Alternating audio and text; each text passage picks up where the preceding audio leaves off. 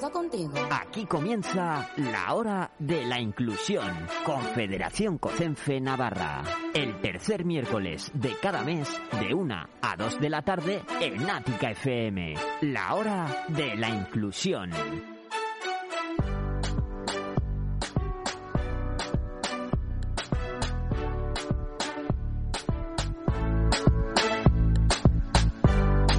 Aquí comienza la hora de la inclusión. Confederación Cocenfe Navarra.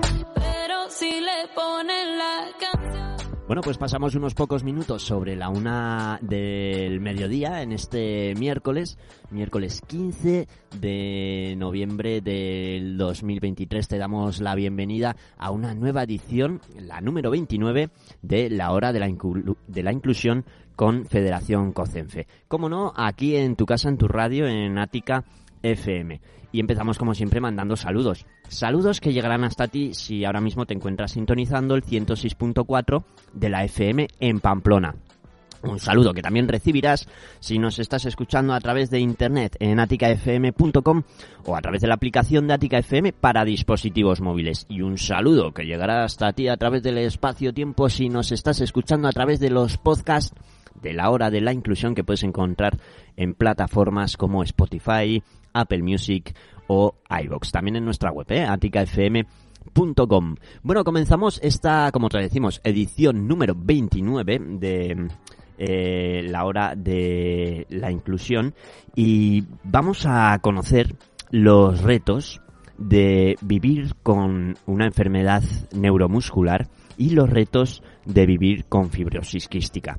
Y lo vamos a hacer de la mano de dos asociaciones. ASNAEN, Asociación Navarra de, Enferme- de Enfermedades Neuromusculares, y también la Asociación Navarra de Fibrosis Quística. Esta asociación, la de fibrosis quística, la tendremos con nosotros durante la segunda parte eh, del programa. Contaremos eh, con Juan Antonio da Silva, eh, que conectará con nosotros vía telefónica. Y en la primera parte hablaremos eh, con miembros de la asociación ASNAEN, la Asociación Navarra de Enfermedades Neuromusculares, que además para, para ellas hoy es un día muy especial, porque hoy es su día, hoy es el día de las enfermedades neuromusculares. Y bueno, pues para, para ello contamos aquí en, en los estudios de Ática FM en Chimba Fusion Art en Cizur Menor con la presidenta de la entidad, Irene. Muy buenas tardes o muy buenos días. Muy buenas. Muy bu- Y contamos también con la tesorera, Solange. Hola, ¿He, he días. dicho bien tu nombre? No, se pronuncia Solange. Solange. Sí, se vale. escribe Solange, es que es un nombre francés. Ah, Es que tengo mucho glamour yo. Entonces, se escribe Solange con G de gato y se pronuncia Solange, como si fuera con N y S, pero no. vale, Solange. Perfecto. Me gusta más Solange. A mí también. Sí, sí, queda más bonito. Em, bueno, pues em, tenemos en esta primera parte del programa a Irene Aspurz, presidenta de ASNAEN, eh, como decimos también a Solange, que es eh, tesorera. Bueno, hay que, hay que añadir que yo, que no me he presentado, por cierto, qué mal educado, por favor. Eh, bueno, mi nombre es Fernando Rodríguez y, y soy secretario también de, de la asociación, ¿no? Como, como decía Solange en, en un programa de radio reciente eh, en el que estuvisteis aquí en Ática FM, eh, el de los secretos, ¿no? Eso, que estaba ese programa que, yo no decía nada, ¿no? Y, y- y muy oportunamente, pues Solange dijo que, claro, no digo nada porque soy el de los secretos, Ay, soy ay. el de los secretarios. Soy el secretario, efectivamente. Em, bueno, llevamos unas semanas moviditas eh, con actos como el Festival Solidario Mariachi, eh, celebrado recientemente en Central, Sí. eh, y prácticamente aún con la resaca ¿no? de, de ese evento que, que fue muy bien, Sí. pues ya nos presentamos en este día, el Día de las Enfermedades Neuromusculares, así que vamos, eh, de fiesta en fiesta. de fiesta en fiesta. Y bueno, en primer lugar, contarnos, para quien no lo sepa, qué son las enfermedades neuromusculares. Bueno, pues a ver, las enfermedades neuromusculares son un conjunto de enfermedades degenerativas que de la- de las que hay más de 150 tipos y son enfermedades que pueden ser tanto genéticas como adquiridas. Esto es también importante porque, bueno, pues igual uno piensa que, hombre, pues a mí como no me va a pasar nunca porque pues no la he heredado, pues bueno, pues como que no importa, ¿sabes? Pero 150 sí, sí, mínimo. Que se claro. conozcan. Claro. Eso, mínimo. Que tengan apellido, que se suele decir, porque se sabe más, pero... bueno. Reconocidas. Sí, claro, es un poco complicado el asociar solo estas enfermedades con un nombre, porque claro, como hay tantas, pues eh, yo creo que el desconocimiento viene también un poco, un poco de ahí, porque claro, al final no llegas a saber los nombres de todas las patologías. Esto no es como decir que es una asociación específica de algo. Entonces, bueno, por eso que estamos un poco en esa labor de dar a conocer pues eh, lo que son estas enfermedades que como te decía pues hasta hace no mucho se pensaba que solo eran genéticas pero también las hay adquiridas.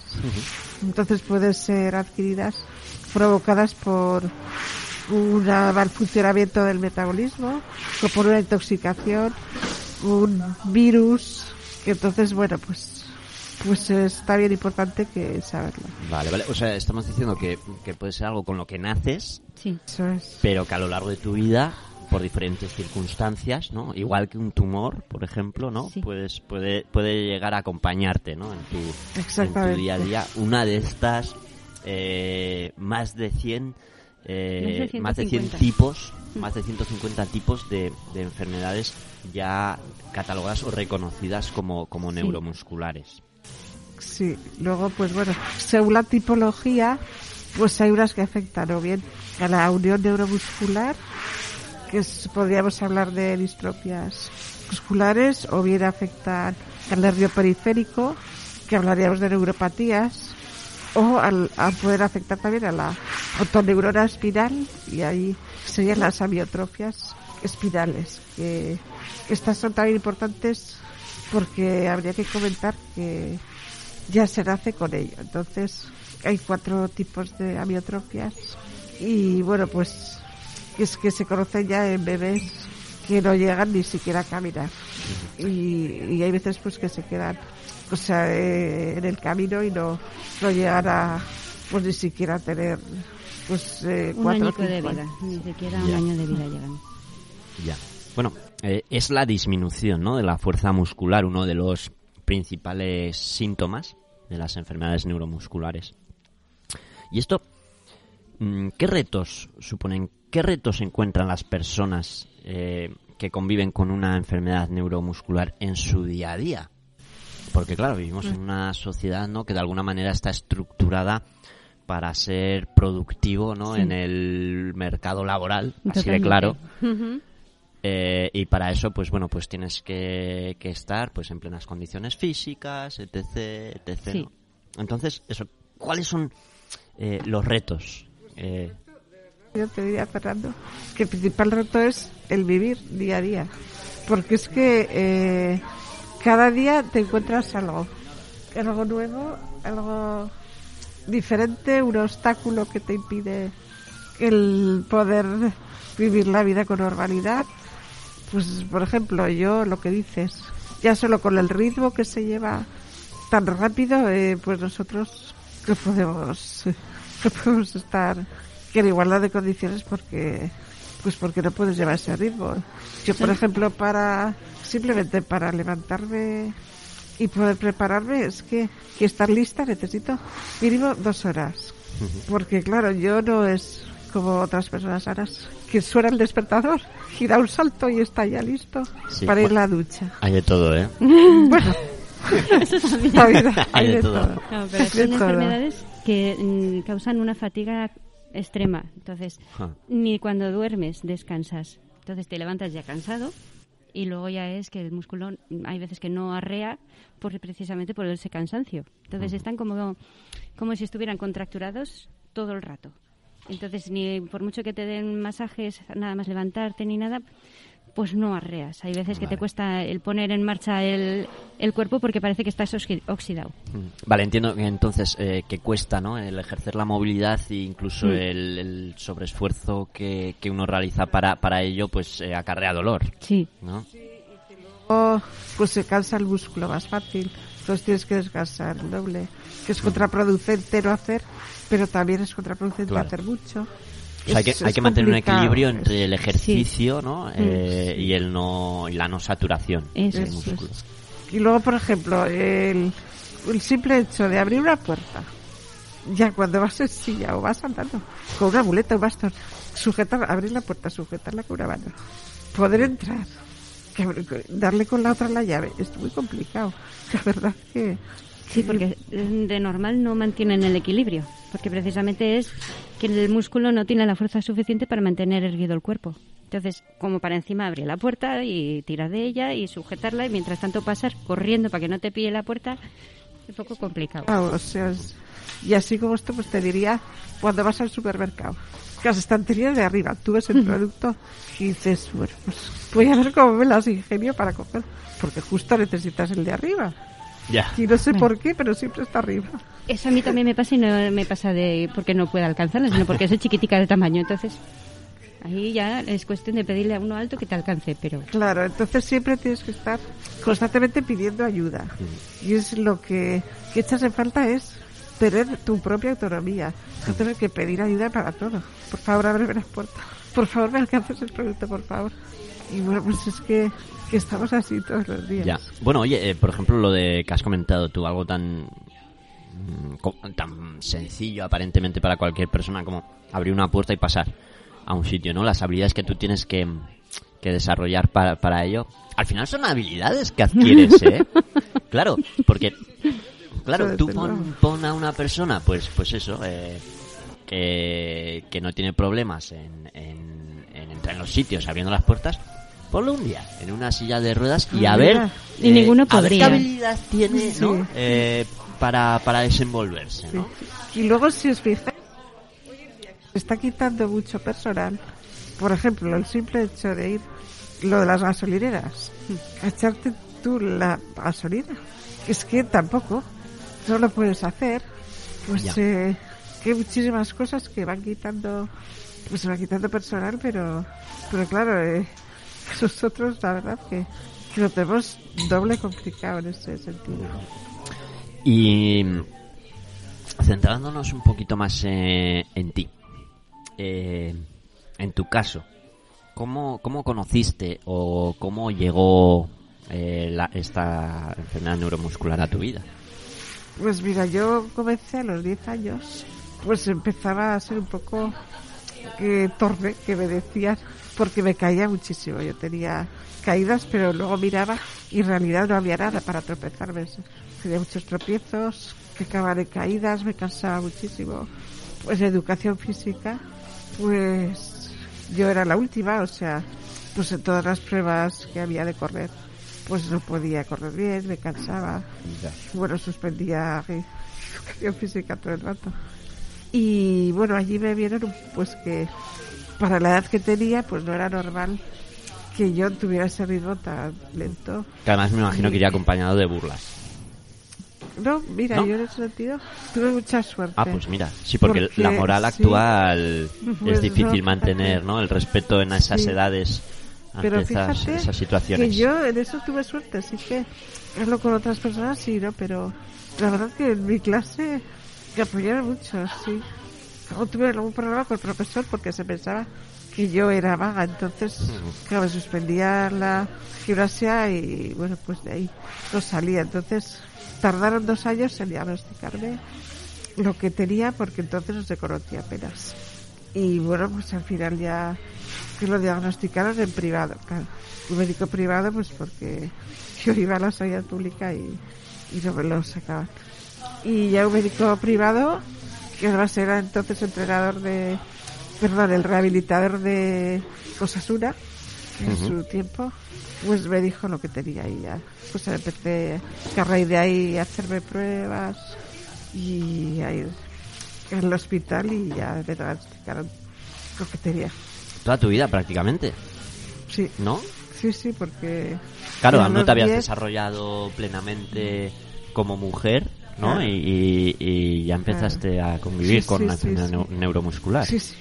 Ya me vino casi la adolescencia con la enfermedad. Y, y- Pero, ¿fue heredado o fue adquirido? pero la mía es, es congénita, sí. Es. Sí, porque yo tenía los dos padres portadores. Entonces, al final, pues, los padres portadores, yo nací.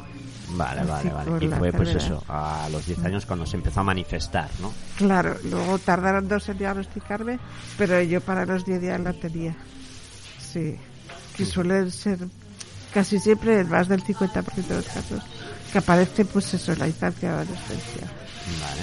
Entonces, eh, habrás tenido una evolución, ¿no? Eh, tú, tu persona y la, y la propia enfermedad, ¿no? ¿Cómo, ¿Cómo afecta a una persona joven, digamos, este tipo de enfermedades y cómo, cómo pueden ir evolucionando, ¿no? En la vida de las personas al- al- con el pasar del tiempo. Pues a ver, eh, es complicado porque la primera etapa, eh, pues claro, Aceptación lo primero. mal, claro. Que primera etapa tienes que aceptarlo, asumirlo y convivir con ello. Es muy complicado porque encima entonces tampoco te mandaban a psicólogos. Yo he ido a psicólogo hasta hace muy poco y, y en concreto por otra cosa que no era por la enfermedad.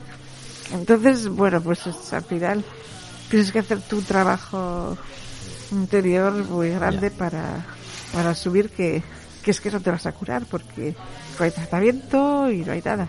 Además, eh, siendo tan joven, no es muy, muy difícil el no aferrarte a eso que sabes que no vas a poder hacer, ¿no? Claro, Y es lo que te, Claro. te empuja un poquito hacia abajo, ¿no? eso es lo que más me, sí, lo que más me llegó porque sí que me recuerdo las palabras del médico fueron te prohíbo esto, te prohíbo esto, te prohíbo esto, prohibido hacer deporte, prohibido esquiar, prohibido correr, prohibido todo lo que era de deporte prohibido. Bueno, prohibido. em, No lo hagas, no lo hagas Sí, porque sí. es peor para ti. vale. Claro, tú tampoco entiendes porque dices, bueno, ¿y cómo se puede saber si, bueno, si yo hago un poco, pues tampoco creo que me afecte mucho, pero bueno, luego tú ya lo vas viendo, ¿eh? Porque tu propio cuerpo ya te dice, oye, no se puede. Lo que pasa es que en ese momento, claro, yo, todos mis hermanos iban a esquiar. Se iban, pues, a correr. O iban en bicicleta. O, claro, y todo eso, pues, no, pues, no podía hacer. Y bueno, pues vas haciendo caso, pero que es lo que te digo, luego tu propio cuerpo más o menos ya te dice pues hasta dónde puedes o no llegar. Claro. Lo que pasa es que en ese momento, claro, tú eres una niña eh, y estás oyendo al médico porque es que, que además te lo dicen en el momento, o sea, no hablas con tus padres aparte, no, no. Que a mí me lo dijeron, todo lo que les dijeron a ellos, que dijeron delante de mí y bueno. Y Pues encima ahí. le dijeron que tenía otra peor que la que tiene, porque en aquellos tiempos no se conocía mucho y le dijeron que tenía la Duchenne. La Duchenne no llegas a los 25, 27 años. Ya. Claro, porque los diagnósticos antes, pues en 85 eran los... Más limitado. sí, Sí, bueno. Tenían menos conocimiento de todo lo que hay ahora. Claro, Claro, claro. Se necesita Entonces, un recorrido, ¿no? Eso es, sí. Entonces, claro, eso ha avanzado mucho, gracias a Dios, porque si no, estaríamos todos...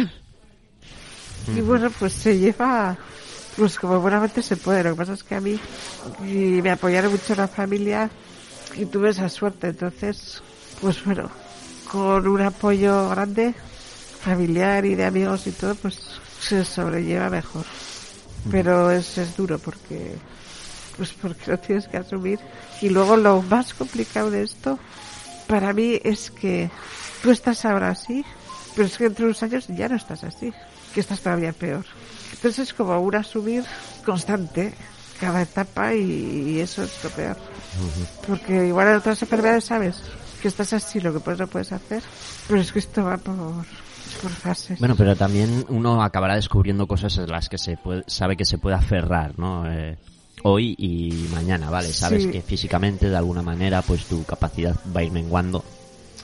Pero, pero también uno, ¿no? Va descubriendo cosas que sabe que va a tener ahí.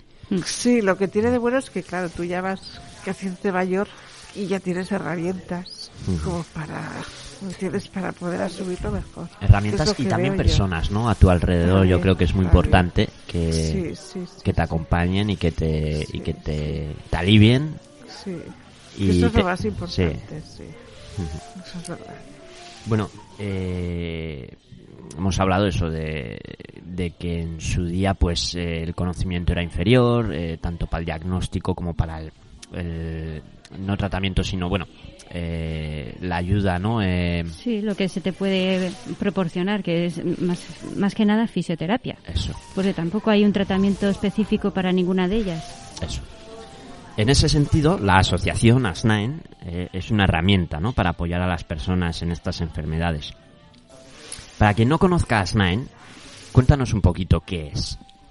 Bueno, pues ya saben que es una asociación que Bueno, la- ¿qué es y qué servicios ofrece también? Eso es, es una asociación en la que uno puede eh, estar para poder recibir las terapias que necesite, que son varias, pues en principio, como habéis dicho, que la fisioterapia que es pues la más importante porque al no tener tratamiento, o sea, tratamiento con medicación de estas enfermedades, pues es que es lo único a lo que te puedes un poco agarrar. A llevarlo para por lo menos para mantenerte. Sí, para que no vaya tan rápido. Claro, porque la degeneración va a estar, pero Mm. para que vaya un poco más lenta, por lo menos. Sí, que es lo que nos hemos referido antes de que, o sea, no puedes no realizar ciertos ejercicios, Eso. pero tampoco es cuestión Dejarte de de, quedarte... hacer nada, claro. Y siempre, siempre que hay que hacer algún ejercicio o algún tipo de movimiento o lo que sea, te tendría que asesorar un fisioterapia que conozca este tipo de enfermedades. No vaya a ser que, que por intentar Eh, hacerte bien, ¿no? Sí, Eh, porque hay muchos fisioterapias, o sea, muchos fisioterapeutas que no tienen especialidad en neuro- neurología ni en neuromuscular y entonces estos vienen y te dicen, venga, y una más, venga, que tú puedes. Y, y piensan que por hacer más ejercicio vas a mejorar y es todo lo contrario. Cuanto más haces fuera del límite que tú puedes, más estropeas el músculo, ese músculo que se estropea no se vuelve a regenerar y ese músculo se intercambia por grasa. Entonces, si tú fueras un jamón de jabugo estarías muy bueno, pero mm, siendo una persona que se tiene que mover no te vale la grasa para moverte, solo vale el músculo. Entonces, claro, hay que ir a gente que sea especializado en neuromuscular, Mm. porque son los únicos que saben que tú puedes llegar a un límite y nunca te van a exigir más. Lo justo y adecuado. Exacto.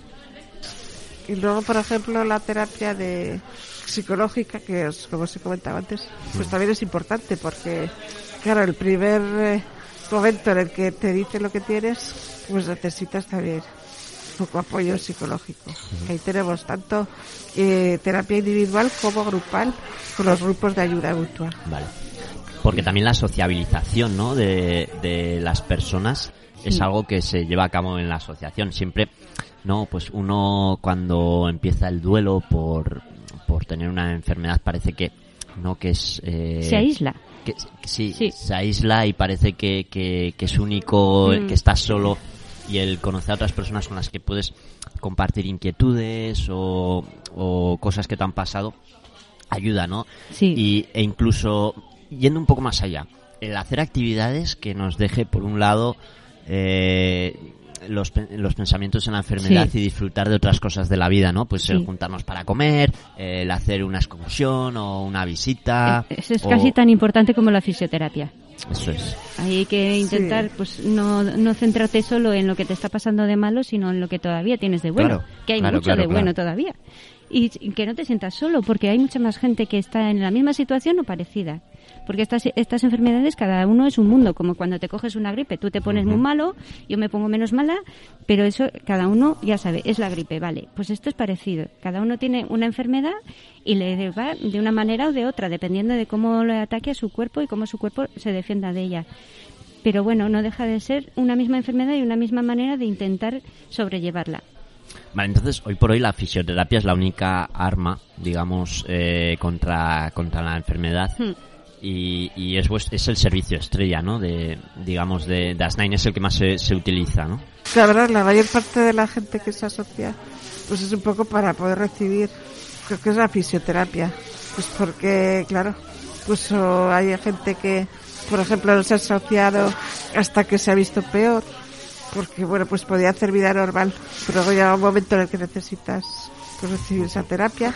Claro, en privado es muy caro, no te puedes permitir el lujo de ir todos los meses a veces porque porque son terapias pues bastante caras entonces aquí pues con subvención pues puedes recibir más, más Vale. sesiones O sea, ayudáis a, a aliviar el bolsillo de las Sí. personas eh, para que puedan realizar estos estos tratamientos, ¿no? Bueno, pues en la sanidad pública por desgracia que es algo que se debería de hacer de manera continua todo el ya, año bueno, pues está todo muy politizado. Sí, pues bueno se hace unas sesiones y ya está entonces aquí pues por lo menos puedes ir todos los meses sin, sin tener que parar la terapia Qué bien. Bueno, eh, subvenciones y, y además, pues bueno, otro tipo de actividades. Por ejemplo, eh, acabamos de celebrar recientemente el día 27, ¿no? De octubre, un festival solidario eh, para conseguir fondos. Bueno, Sí. contarnos cómo fue la cosa, eh, quién fue a actuar, cuánta gente fue, no sé, el Pues- ambientico que hubo. Yo he visto fotos porque no pude acudir y, y- y me, y me- me quedé con ganas. ¿eh? que, te, seguro que te arrepentiste, seguro. Porque la verdad es que estuvo genial. Tuvimos a tres grupos mariachis de los mejores de Navarra, que fueron los chingones de la Rencle, los cazaguates y los tenampas y el mariachi. Y mm, fue mm, una apoteosis desde el principio hasta el final. Y luego al final nos cantaron una canción todos juntos con una, una alegría y una hermandad entre ellos que vamos, era era excepcional. Era una cosa que dices, pero, o sea, te contagiaba la alegría, te contagiaba todo. Pensé que estabas en medio de los Sanfermines en un nada, en una hora y media que nos siguieron ahí el concierto, pero era como como unos Sanfermines comprimidos. que, que tres grupos no distintos eh, tengan tal comunión Sí. yo, yo creo que es que es porque todos estaban de alguna manera muy involu- involucrados en, Sí. la, en, en la causa ¿no? Sí, y Porque, claro, además eh, eh, estos tres grupos eh, vinieron entiendo, de al manera ser solidario sol- no sí, Eh, vinieron de, manera gratuita. Eso Pero, es. y además, en el primer momento les, se les preguntó y desde el primer momento me dijeron, sí, iremos. Y le- eso es, o sea, encontrarte con alguien que mm, tampoco es que te conozca mucho, porque hay muchos que no sabían ni lo que eran las enfermedades neuromusculares y sin embargo se han volcado de tal manera que es que dices, jolín, pues no estamos solos en, el- en lo que es la asociación. Hay gente de fuera que también te viene a, a ayudar y lo han hecho de una manera tan, o sea, tan profesional que parece que les está pagando millones, porque lo han hecho como si les hubieras pagado. Pero Igual. es- eso es la solidaridad, ¿no? Sí. Eh, cuando, cuando estas personas han aportado algo que era, que era necesario, Mm. sin esperar nada, nada a cambio, han aportado haciendo lo que saben, eh, Sí. tocar música, Y lo han hecho excepcionalmente Eso, bien. Con el único fin de, de ayudaros a recaudar ese dinero que ayuda a las personas para cubrir sus gastos de, Sí. de fisioterapia. Y también para dar visibilidad a la asociación y que se sepa Eso. que hay unas enfermedades que no estamos todos libres de tenerlas, porque gente se pensará que es genético o hereditario y a mí no me va a tocar. Pero una diabetes que de- degenera en una enfermedad neuromuscular.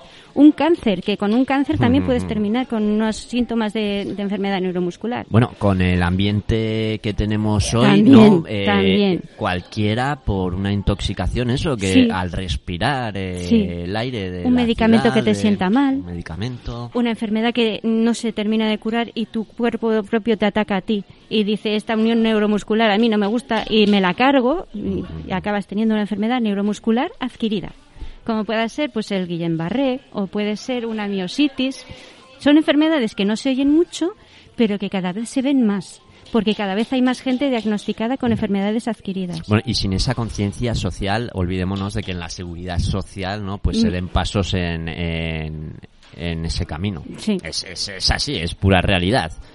Eh, ¿no? Se necesita como una presión, los políticos Sí. necesitan como una presión encima. Pero ¿sabes lo que pasa? Que como somos de las asociaciones más chiquiticas que hay, porque hay un caso de cada uno, eh, es, bueno, es como enfermedades raras, somos enfermedades raras también, somos las más numerosas de todas las enfermedades raras, pero como no se entiende que es una cosa que te puede matar, o que puede matar a un niño que, ahora que hace seis meses que ha nacido. No se sabe todo ese tipo de cosas, entonces pues pa- parece que tienen menos importancia. Si no se ve negocio, Eso es lo malo. Eso es lo malo. Como no hay una medicación ni hay nada que te pueda curar de esto, pues no le interesa a nadie. Claro, dicen, bueno, pues si hay X personas y sacamos este medicamento a este precio por tanto, pues mira, no salen los números, ¿no? Adelante. Pues sí, viene a ser eso. Resumido. Triste, pero- Y queda muy feo decirlo, pero es que es así. Es que es así. Sí, Es por así. desgracia sí. Pero bueno, ahí estamos las asociaciones para intentar aliviar un poco el, el día a día de las personas que tengan una enfermedad de estas. Bueno, y respondió la gente al llamamiento del concierto. Respondió, sí. A ver, cuando haces un, un evento de estos, que es la primera vez que lo hacíamos, piensas, hoy voy a vender todas las entradas, voy a tener dinero para lo de la fisioterapia, bu- bueno, voy a hacer un- una cosa, vamos, genial. No, no ha sido tan genial, pero es simplemente el hecho de que la gente haya venido, que haya colaborado, que han colaborado en la fila cero, que han estado presentes, que se la han pasado bomba, que nos han dado la enhorabuena, que, o sea, solo con eso, solo con eso dices, ya he ganado como si hubiera ganado en toda la sala central llena hasta arriba y dos más. A ver, llenar central es... es- Son 900 personas las que caben, Sí, sí, eso es son muy muchas difícil. cabezas. Y Pero podemos diré- hablar, podemos hablar de cientos de personas Sí, que acudieron al sí, sí, sí. Pero además lo más importante, que es lo que yo digo, o sea, no es el acto en sí, que también lo es, Mm. sino que, que se ha dado visibilidad también a estas enfermedades, que es lo que te digo, que hay gente que no sabía ni Claro. que existiéramos. Entonces, Eso es, pues seguro, por lo menos, segurísimo que, que, ¿no? que a raíz del concierto, una, mínimo una persona que no conocía las enfermedades neuromusculares, ahora ya tiene claro lo que es. Seguro, es. seguro. que eso es... Y luego eso, que los, los grandísimos artistas que nos han concedido su, su arte, y nunca mejor dicho, pues esos también han, han averiguado cosas que no sabían. Y se han involucrado y han incluso se han, pues eso, interesado por lo que son las enfermedades neuromusculares. Entonces, pues bueno, oye, pues ya, ya estás sembrando la semillita aquí y allí Sí, y sí. ya vas diciendo, bueno, pues no sé, como que piensas que llegas a más gente que si no haces un tipo de evento de estos. Por supuesto, bueno, pues a ver si se hacen más, ¿vale? Sí, en eso Eh, estamos. Queremos hacer otro para el año que viene, así que a Bueno, ver. Eh, sí, porque este año ya... No, este año ya no nos da el tiempo, ya- no. Bueno, eh, hoy celebramos el Día Nacional. Sí, El Día... mm, sí, Nacional de las Vale. Enfermedades Neuromusculares. A ver, ¿qué tenéis pensado hacer? Aparte del programa de radio. Bueno, pues tenemos esta tarde con la doctora Jerico y la doctora Torné, que son neuro- neurólogas del, del, del Hospital Universitario de Navarra. Son especialistas en neuromuscular y, bueno, van a dar una charla coloquio sobre los nuevos... Dios que en estas enfermedades. Nuevos desafíos. Sí, que ahí nos han dado ellas el título, pero no nos han querido tampoco extender mucho de qué va. Que es para que vayamos. Nos Que han puesto ahí, pues como se suele decir, el cebo para que vayas y a ver. nuevos desafíos, yo entiendo, a la hora de la investigación. Supongo Eso. yo que será así, No, porque se- están en ello. Sí, porque están en ello. son- Cosas que no se planteaban antes que ahora dicen, oh, Eso. vamos Eso a... Pues igual, porque ya sabes, cuando están investigando, pues digamos, o- sobre el Parkinson o sobre el Alzheimer, pues siempre hay que en esa investigación o, en otro estudio o en alguna derivación de ese estudio pueden llegar a encontrar una, no cura, porque tampoco es cura, pero sí una conversión de una enfermedad en otra para que no sea tan grave, como puede ser en el caso de- del Duchenne, que la suelen convertir en Becker, que es menos grave y duran más tiempo las gentes. Ajá. Entonces, bueno, pues así como eso, pues los de los niños, que es AME, que es la atrofia medular espinal, que es como el que te he dicho que no, no llegan al año, en algunos casos han conseguido, a través de unas vacunas y de algunos otros estudios, el poder que esos niños consigan caminar y sigan caminando y no les evolucione la enfermedad. Pues igual estos nuevos desafíos son en otro tipo de enfermedades que los han conseguido ahora. Estamos en- a la expectativa. Y va a ser esta tarde a las siete y media en el Navarra Biomed y después de la charla coloquio y las preguntas que se puedan hacer, pues habrá un pequeño lunch para el que quiera asistir. Oye, un lujo, ¿no? Sí, la verdad. Un lujo. Bueno, un pequeño lunch. A esa hora habrá que pensar en ponerlo un poquito grande, ¿eh? Que ya es la hora de la cena. cada uno a su casa, cenar. Vale, vale. Muy bien. Eh, bueno, pues en- animamos ¿no? a, a las personas afectadas que acudan y también a las no afectadas Sí, pues, que eso está quieran abierto tener, a todo el mundo. eh, conocimiento, ¿no? El Sí. saber no ocupa lugar y al final no deja de ser cultura, el conocer eh, cosas que le pueden pasar a la gente de tu entorno. Porque Sí. esto no te pasa a ti, pero puede pasarte el día de mañana o puede pasarle a un familiar o puede pasarle a un amigo. Y por lo menos conocer de qué va la cosa, que Eso. no te pille de improviso. Claro, porque al final eh, el desconocimiento no es una de las cosas que más suele generar angustia Mm. en este en otros Sí. muchos aspectos de la vida. Sí, porque te genera miedo. No quiere decir que, que conociéndolo dices, eh, te toque y digas, ¡ah, fiesta! No, hombre.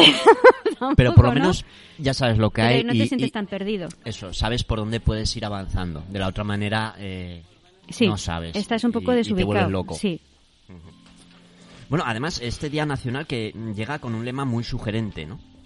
Capaces contigo. sí. Eh, porque, claro, con, con mayores apoyos, eh, pues somos más capaces, ¿no? Sí. No- Nos cuesta, vale, pues eh, llegar a un sitio, abrir la puerta y, y entrar. Sí. Eh, pues algo que podemos hacer y que si nos ayudan, pues bueno, pues esa energía...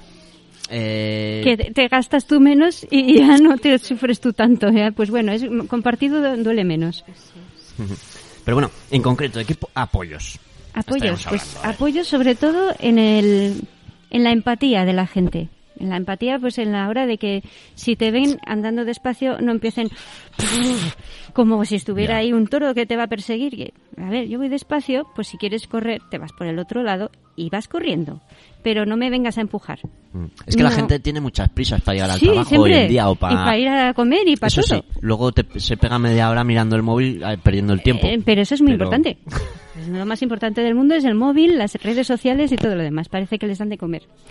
Pero lo que te da más, mm, no sé, como más ilusión y más todo es ver que, ya como en lo del festival, pues que hay gente que sí que se va a parar y que sí que te va a ceder el brazo si lo necesitas o que te va a abrir la puerta si lo necesitas. Y Ya. que encima te va a poner la sonrisa. ¿Y por qué nos cuesta tanto como sociedad esto, verdad? O sea, Ay. porque estamos pidiendo porque efectivamente se carece, ¿no? De ello cuando debería ser la, la, la norma que nos sale Sí. a todos y cada uno de dentro. Pero el problema es el tiempo, el tiempo de las personas. Todas las personas, su tiempo vale oro. Pero es que hay algunas personas que el tiempo suyo vale más que oro. Entonces no considera que te pueda dedicar ni un segundo, ni un ni un desviarse de la acera. Nada. Bueno, pero el tiempo es solo. Vale, mira, y estoy de acuerdo. Pero el de la otra persona también. Quiero decir, una cosa No es que tu tiempo sea oro y otra Mm. cosa que tu tiempo sea más importante que el de los demás, ¿no? Ya, pero volvemos otra vez a lo mismo, la productividad. Ah, claro. Yo no soy productivo porque no hago nada y fíjate con No ¿para qué te- aportas no a- vales para nada, eres un parásito social. No. No, no, tampoco es eso. O Hay que ser reproductores del capitalismo, si no, sí, claro, apartado. pues no. a uno sí. Estrés cada y- uno aporta lo que lo que tiene. Entonces, no eres productivo y no eres un trabajador, vale, pero puedes aportar otro tipo de cosas, Ya. conocimientos o paciencia o Sí. cualquier otra cosa. Además, mira, esto es muy sencillo. Ponte en su lugar. Hmm, ¿A ti cómo te gustaría que te trataran o tratasen, no? sí. Eso y no es muy cuesta fácil, nada, pero ¿eh? De hecho, cuesta lo mismo. El cuesta pasar- menos. o- Cuesta menos porque estar enfadado todo el día es muy cansado y encima desgasta mucha energía. Y yo me pongo en el lugar de ellos que están todo el día enfadados, todo el día con prisas y todo el día estresados y eso es malísimo. Eso es malísimo. Más, eh, echas un, un capote a, a esa persona que lo necesita y, Te sientes bien. y eh, sí, la otra persona también, ¿no? O Sí. sea, se crea ahí Sí, pero... como, como un cambio de la energía, ¿no? Sí. Yo muchas veces digo, yo soy como las abuelitas. A mí si alguien me hace un favor o me, me cae bien porque, oye, me ha tratado bien y para mí eso es la bomba. Entonces, pues voy y le hago una tarta. Pues como las abuelas. ¿Por qué? Porque es lo único que sé hacer igual, ¿vale? Pero para mí es, pues bueno, oye, lo más que tengo, que te lo puedo agradecer, te lo pongo en forma de tarta porque es todo mi cariño puesto en una tarta. Bueno, apuntamos lo de las tartas de para tenerlo en cuenta. Para el próximo día. Eso. Y ya para ir finalizando, eh, bueno, contarnos dónde estáis situados, cómo la gente puede llegar a vosotros, eh, tanto física como digitalmente o vía telefónica. A ver, que tenemos que decir primero que no tenemos local, entonces compartimos un despacho en los locales de COCENFE, Bueno, pues ya que es la. Confederación. Sí, Ahí tenemos un despachito, pero tienen que pedir cita previa, porque como este- el despacho es compartido con otras entidades, pues no Coworking, que podemos... se dice ahora en modo Eso moderno. es, Exacto, eso es. Está muy solicitado, entonces pues vamos a... Entonces, eh, antes de ir que allí, que es en la calle Mendigorría número 12 bajo, pues que soliciten una cita previa en el teléfono 608-774-001. Espera, espera, espera. A ver, que me saque el móvil, lo desbloqueo, Seis ¿vale? cero. Abro la Despacito, agenda despacito. y, Despacio. y ahora apuntamos el teléfono. A ver, dímelo. 608 608 774 774 001. 001 y si no te ha dado tiempo a apuntarlo tú buscas en, en, En internet Asnaen ¿no? y te En sale. Asnaen En o Asnaen. Cocenfe. Sí. También. Eso es. Que ahí tenemos asnaen.es, que es la página nuestra, y bueno, pues bien luego- vía mail o bien vía WhatsApp, os puede contactar. asnaen.hotmail.com o el número de teléfono que hemos dicho antes. Vale, y en, en las cosas estas que usa la Redes gente en sociales. redes sociales. Instagram, En Instagram estamos, y en Facebook también. en Facebook, Pero bueno, eso mm, también. pues eso, tampoco es una cosa que llevemos muy, muy, muy, muy al día, pero bueno. Le damos importancia al, al cara a cara y más que Claro, las claro, redes claro, sociales, claro. pero bueno, Sí. también están activas. Sí, sí, Muy bien. sí. Eh, bueno, pues no sé si nos dejamos algo por contar. eh, hemos hablado de muchas cosas, pero claro, que no. es que te- tenemos tenemos tela, ¿eh? eh, para- sí, la verdad. Pues nada, que acudan esta tarde a la charla, Eso Sí. que se animen y ahí que está abierta a todo el mundo, que no hace falta es. que sean ni, ni que tengan una enfermedad neuromuscular ni que sean especialistas en nada. Puede ir cualquiera a escuchar la charla coloquio y enterarse un poco de qué va todo esto. Eso, la información es poder, eh, Sí. es algo que nos rodea, eh, muy desconocido para lo Sí. que supone y, y invitamos, por tanto, a la gente pues que, que se anime, ¿no? A- Que se interese un poco por, la, por las cosas. Muy bien, bueno pues Irene, Solans, eh, un placer, nos vemos a lo largo del día disfrutando este Día Nacional de las Enfermedades Neuromusculares. Eh, y enseguida continuamos. Ahora nosotros hacemos una breve pausa y vamos a contactar eh, con la Asociación de Fibrosis Quística. Así que te invitamos a ti que estás al otro lado a que no te separes de tu receptor de radio porque enseguida volvemos aquí, en la hora de la inclusión con Federación Cocenfe. Hasta ahora.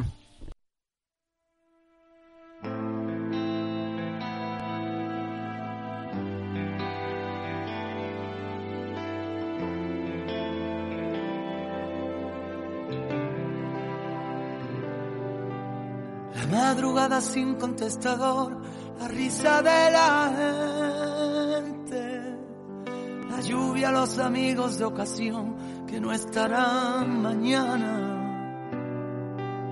Tu nombre que aparece en otra voz, la llamada pendiente,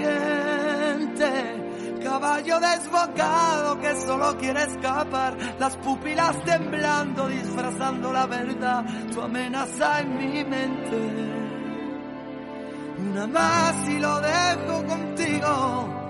Y tú que tienes la llama prendida en mi pecho, cuántas veces me dije por dentro, somos una batalla perdida.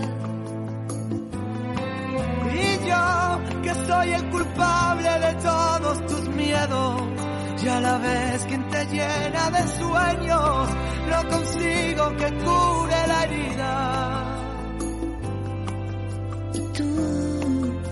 yo y tú. Dispara lentamente corazón, no ves que tengo miedo. Dispara pero acierta por favor, si ya no queda nada. Dispara cuando quieras corazón, tus palabras de siempre.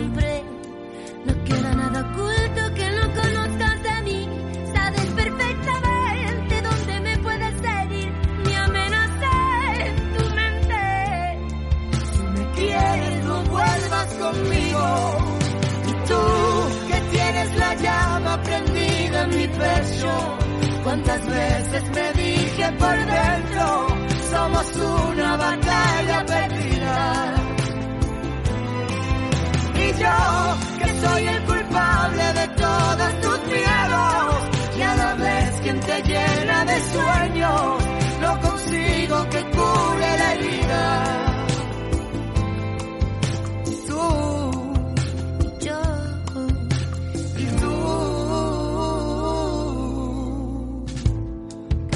Triste que nos queramos y no tengamos remedio. Se consumen los intentos y la vida. Solo sé que hay un momento donde la noche y el día se funden, se sienten y son poesía. Y tú, volviéndote loca, buscando tu sitio. Mírame, yo no soy tu enemigo. Mátame como sabes hacerlo. Y yo intento ser libre y no lo consigo. Si me atacas no sé lo que digo. Si me quieres no vuelvas a hacerlo.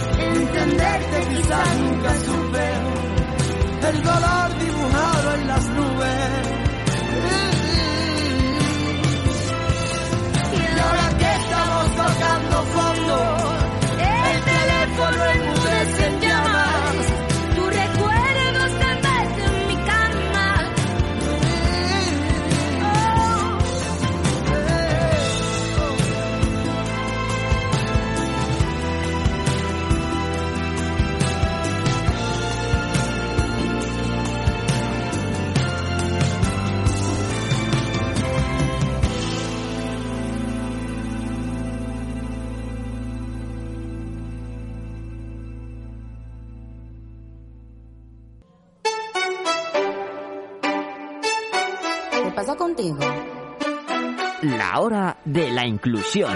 Confederación Cocenfe Navarra. El tercer miércoles de cada mes, de 1 a 2 de la tarde, en Ática FM. La hora de la inclusión.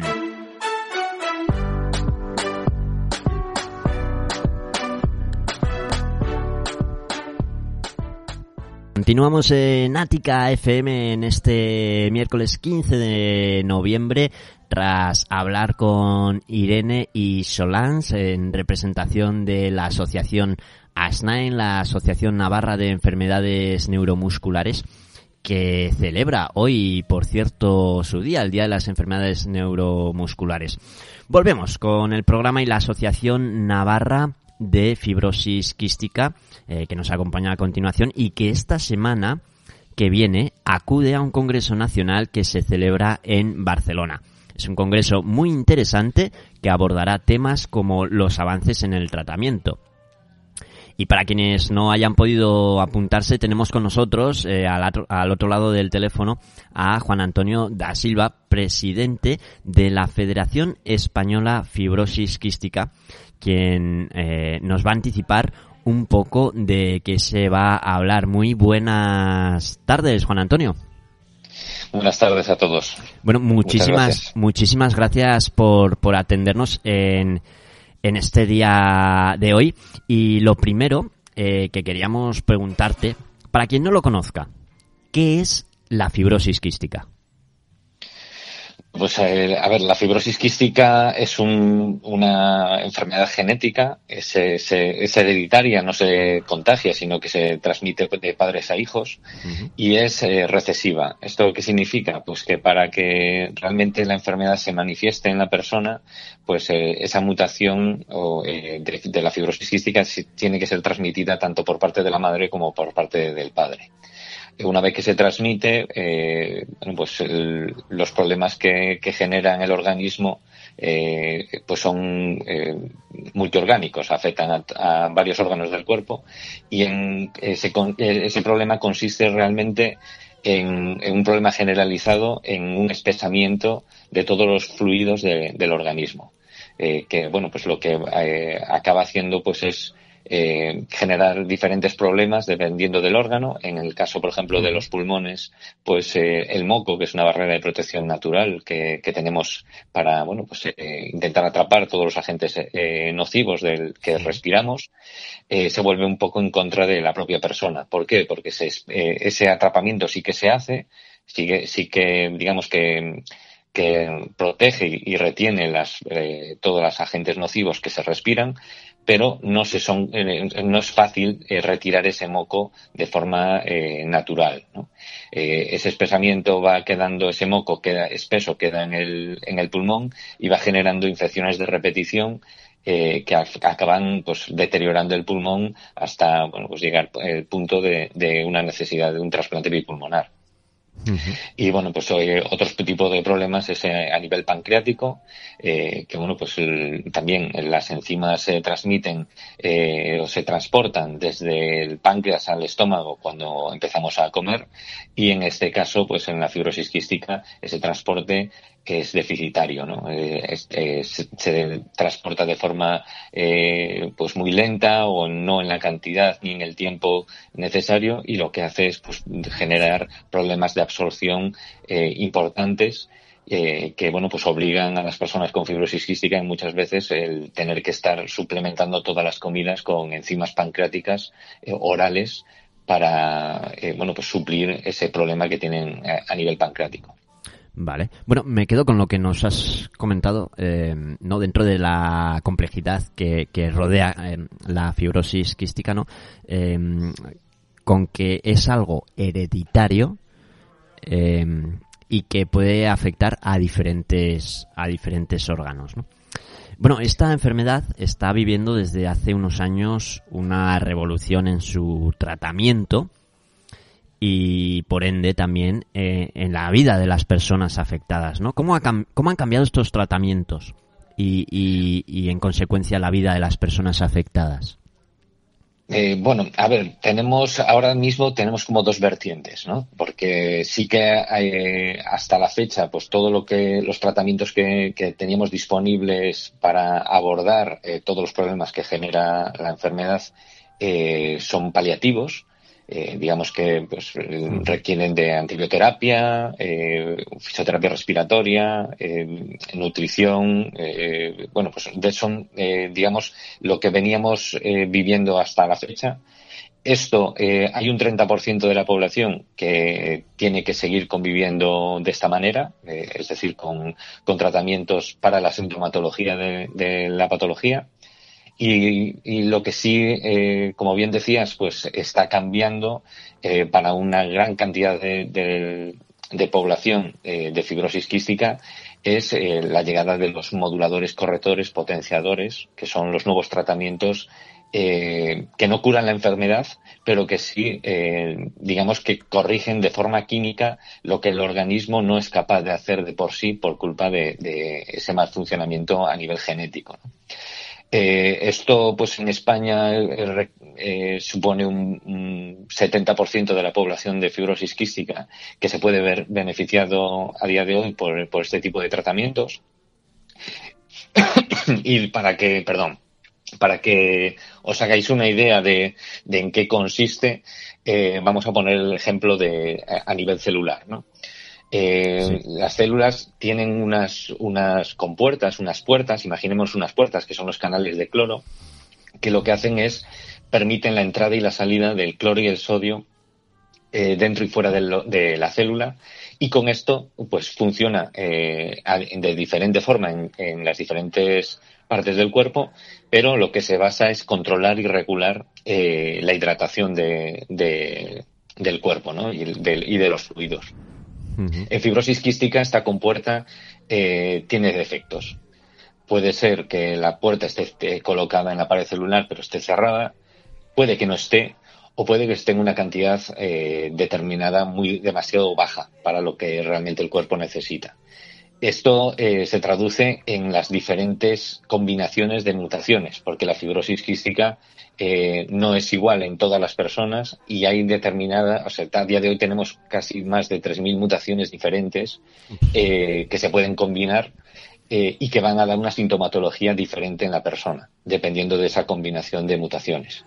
En el caso de los, de los eh, tratamientos correctores, van dirigidos sobre todo al más frecuente, que es el delta F508, que también es uno de los eh, más complicados de manejar porque afecta de forma multiorgánica a todo el organismo y eh, bueno pues es el que eh, entre la frecuencia que con la que se que hay en, la incidencia de la población y con todas las consecuencias que genera a nivel del, del cuerpo pues es el más eh, habitual y el más complejo de manejar este tratamiento ha venido a, a resolver pues que esas puertas y esas que, que, estaban cerradas se abran en unos en unos casos que son los las mutaciones gating, en otras que son pues aquellas que tienen una cantidad eh, pequeña de, canal del cloro, esas puertas colocadas a, nivel de la pared celular, eh, pues de forma insuficiente, eh, estos moduladores y correctores son capaces de ayudar al organismo a plegar esas compuertas, a fabricarlas y colocarlas en la pared celular y luego abrirlas. Y con esto lo que se hace, pues, esa hidratación esa eh, incorrecta que, comentaba al principio, eh, pues desaparece o se reduce, ¿no? Y empieza el organismo a poder trabajar de forma eh, más cerca de lo que sería normal, ¿no?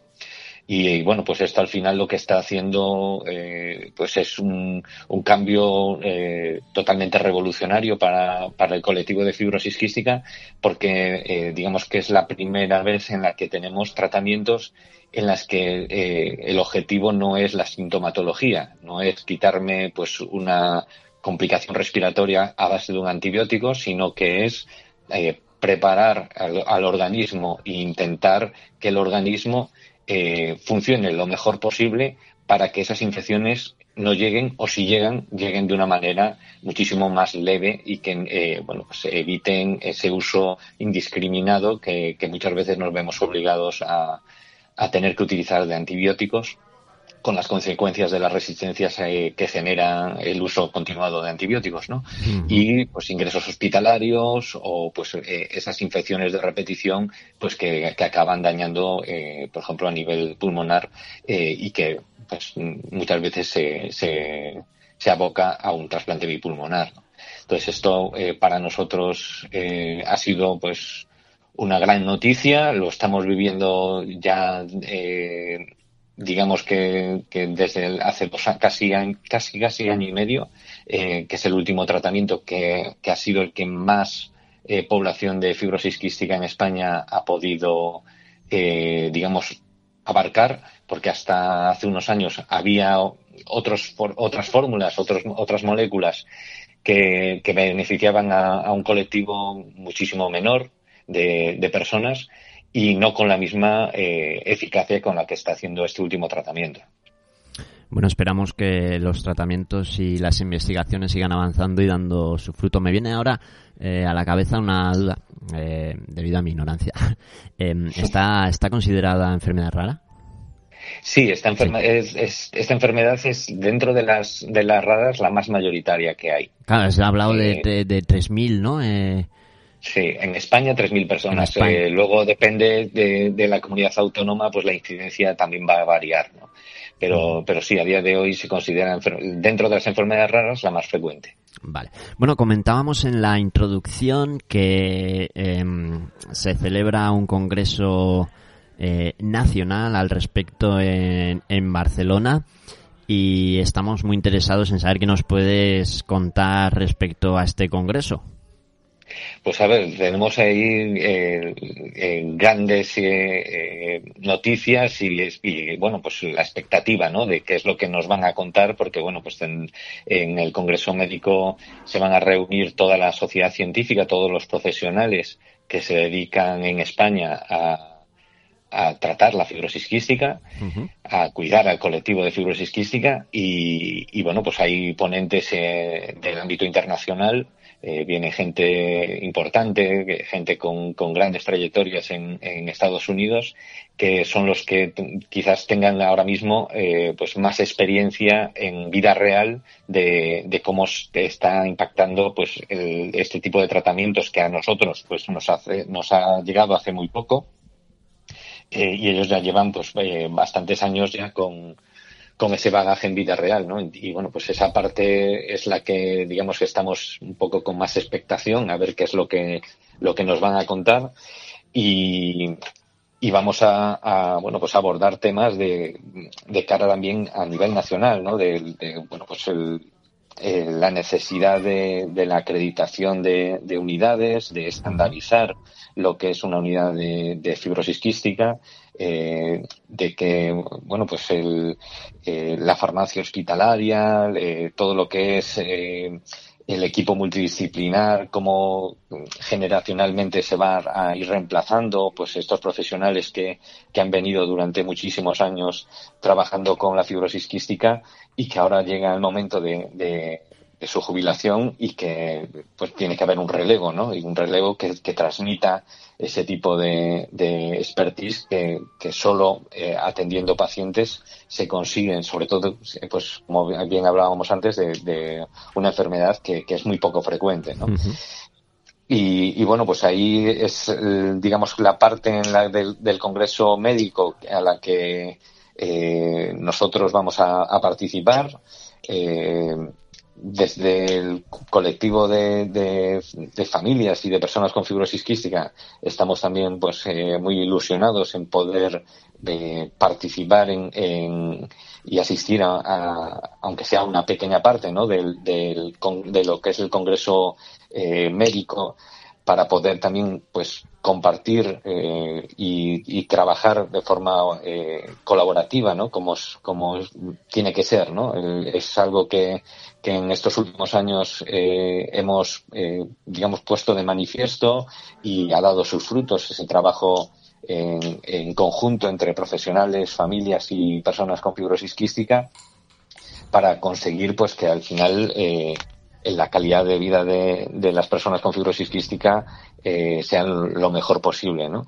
Y, y, bueno, pues se transmite un poco y se transforma en, en este gesto de, de, ser por primera vez en años en poder eh, asistir eh, a, aunque sea una parte de las de las charlas de, de, un congreso médico, ¿no? Luego por la tarde ya tendremos eh, lo que es la jornada de la fundación que en la fundación eh, digamos que, hemos eh, materializado no es el trabajo en equipo entre profesionales y, y familias.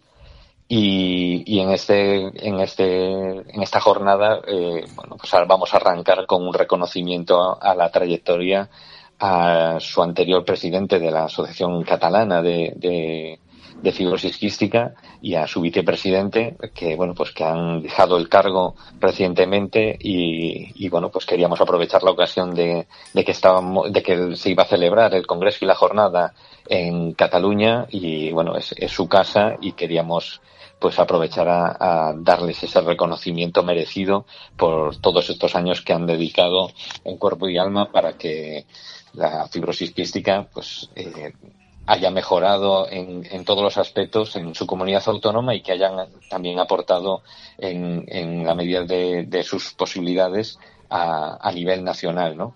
Con, todo esto. Qué bien. Bueno, pues estaremos pendientes eh, para conocer qué es lo que se acaba cociendo eh, en ese congreso, que si nos puedes recordar, por favor, eh, fechas y ubicación. Eh.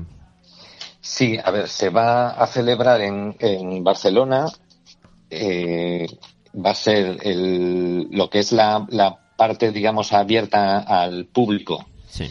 En el día 10, el sábado 18 de noviembre vale. y será en el Hotel Barcelona Sands.